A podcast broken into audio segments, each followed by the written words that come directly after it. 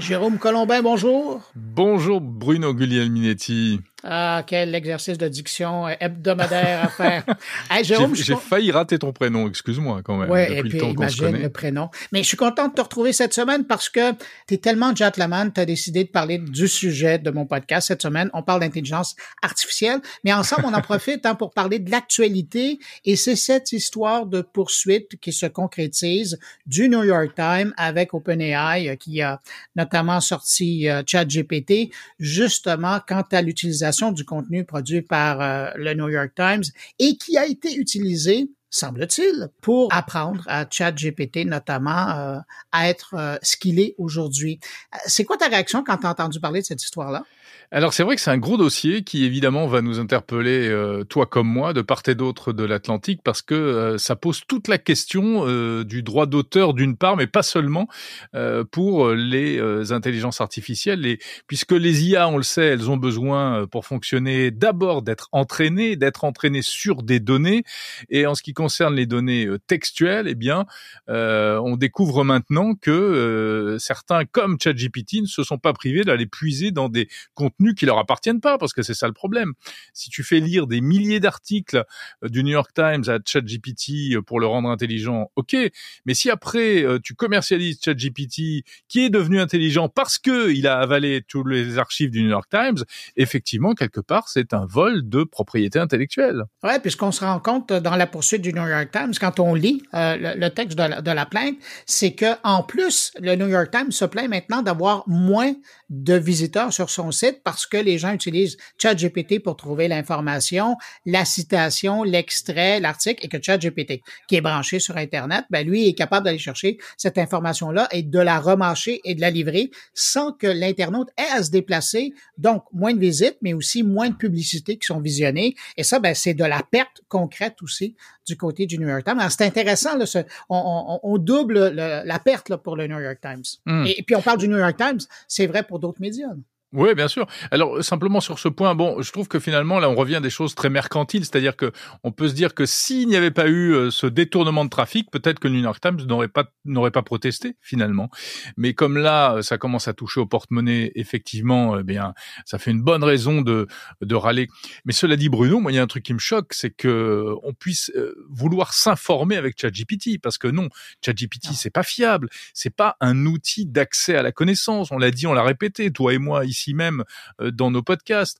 Euh, il hallucine, donc on peut pas se fier. Oui, ok, il a brassé des infos qui viennent du New York Times, mais quand il ne comprend pas ce qu'il fait, eh bien, il peut très bien tout mélanger et répondre à côté de la plaque. C'est quand même un problème, ça aussi. C'est un excellent point. Mais, tu vois, au même moment où tu as donc un grand média international qui poursuit un éditeur d'un agent conversationnel comme ChatGPT, de l'autre côté, tu un gros joueur comme Apple où on découvre que eux sont en train de passer des alliances avec des médias pour justement utiliser euh, cette trousse de connaissances pour nourrir l'apprentissage de leur appareil. Alors ça, c'est super intéressant parce qu'effectivement, on a l'impression que là, aujourd'hui, fin d'année 2023, eh bien, le méchant, c'est ChatGPT qui a euh, pillé, entre guillemets, euh, les, les, médias.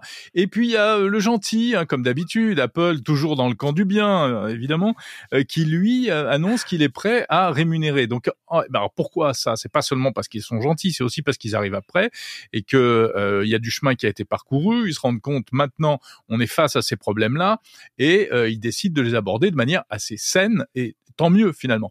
Et c'est vrai que c'est super intéressant parce que ça c'est un combat d'avenir avec tous les modèles d'IA qui vont apparaître, qui, ont déjà apparu. Parce que là on parle du texte, mais il y a aussi les images. Ah hein. La question se pose aussi avec les images et puis euh, qui sont faites à partir de euh, photos de professionnels ou bien d'artistes, etc.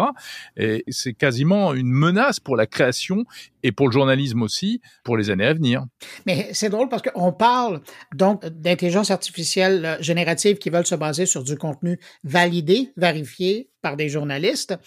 Puis de l'autre côté de la clôture, tu as Elon Musk qui pousse son, son intelligence artificielle qui, elle, se base uniquement sur ce qui a été publié sur son réseau. Certes, beaucoup d'informations, mais beaucoup de désinformations. ouais. ouais, ça c'est fou. C'est vrai que son système Grok, lui, ne fonctionne qu'avec... Euh, mais c'est pour ça qu'il dit absolument n'importe quoi, puisque lui, il a avalé toutes les fake news avec tout le reste. Hein. Il avale euh, l'eau propre et les eaux usées, et il te ressort euh, du contenu qui va forcément être dégueulasse.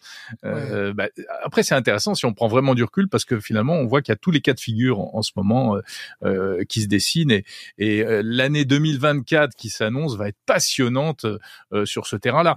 Et tu sais que nous, en Europe, ici, on est déjà conscient de ce problème puisque voilà, il y a le règlement EI Act qui vient d'être adopté. Alors, qui, je sais que ça fait beaucoup rire du côté américain. On se dit, regarde-moi ces, ces vieux imbéciles européens qui veulent réglementer l'IA qui vient à peine d'apparaître. Oui, bah écoutez, on en reparlera dans quelques années, euh, on verra. Je dis pas que tout est bien dans ce, cette réglementation, mais au moins euh, on essaye de prendre conscience des problèmes et de voir comment on, euh, limiter la casse en fait. Mais je, je, veux juste revenir rapidement justement sur l'outil de Elon Musk. Je trouve ça amusant parce que quand il nous en a présenté l'existence future, il disait que ça serait un, instrument qui serait euh, euh, très ouvert, qui serait pas woke en guillemets, euh, mm-hmm. presque à droite, libertarien. Puis finalement, moi, je regarde les dernières études qui ont été faites, les analyses comparatives avec d'autres IA, écoute, il est plutôt centriste que de la droite. Euh, et, plus on teste, et plus on, on sent qu'il est en train d'aller vers la gauche. Alors, je sais pas si ça va ressembler un peu au test que Microsoft avait fait à l'époque, mais là, on est en train de voir que contrairement à ce que euh, Elon Musk voulait faire et l'amener dans une direction, ben, l'IA, euh, à, à, force d'apprendre et de lire, ben, est en train d'aller de l'autre côté. Ah, c'est intéressant. Ce sera intéressant de voir comment il va réagir parce que est-ce que du coup il va vouloir rectifier le tir pour remettre les choses là où il voudrait qu'elles soient, ou bien, ou bien, s'il est logique avec lui-même, eh bien il va laisser les choses en état et c'est donc euh, euh, voilà le système qui doit s'autoréguler tout seul en fait. Ouais, mais en tout cas, tu as tout à fait raison. En 2024, euh, quelle année au niveau du, du développement des, des, différents agents comme ça? Mais de ton côté, si on revient à, à cette semaine, de quoi tu nous parles dans ton podcast? Ah bah écoute, justement, moi c'est l'heure des bilans, hein, parce que mon podcast sort le 30 décembre, et euh, j'ai demandé en fait à quatre personnalités de euh, me faire un, bilan de l'année écoulée et puis euh, de me donner leur avis, leur vision de l'année 2024. et donc il y a des entrepreneurs, Thomas Fauré, Tariq Krim, un éditorialiste belge, Denis Malangro et puis Maya Noël qui représente les startups françaises. Et c'est original aussi dans la forme parce que ce sont pas des interviews, elles, ils m'ont tous envoyé des petites cartes postales sonores dans lesquelles ils m'expliquent tout ça. Et puis j'ai aussi, euh, tiens, j'en profite pour glisser ça vite fait, euh, une cerise sur le gâteau cette semaine dans Monde Numérique avec euh, un nouveau podcast sous la marque Monde Numérique mais qui est indépendant de l'émission que je fais chaque samedi et qui s'appelle Écho du futur et qui est fait par un monsieur qui s'appelle Olivier Parent et qui va s'intéresser aux films de science-fiction en décortiquant les films de science-fiction pour nous expliquer comment on retrouve dans notre vie quotidienne et dans les innovations technologiques d'aujourd'hui des tas de choses qui étaient déjà dans les films de science-fiction.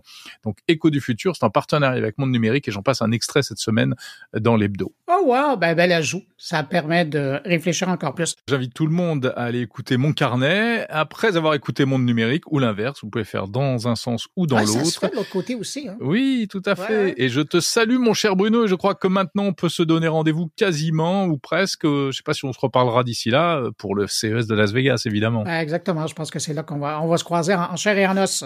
Ouais. Allez, salut. Je te souhaite bonne année euh, aussi à tes auditeurs. Salut Bruno. Bonne année à toi aussi et à tous tes auditeurs. Allez, ciao.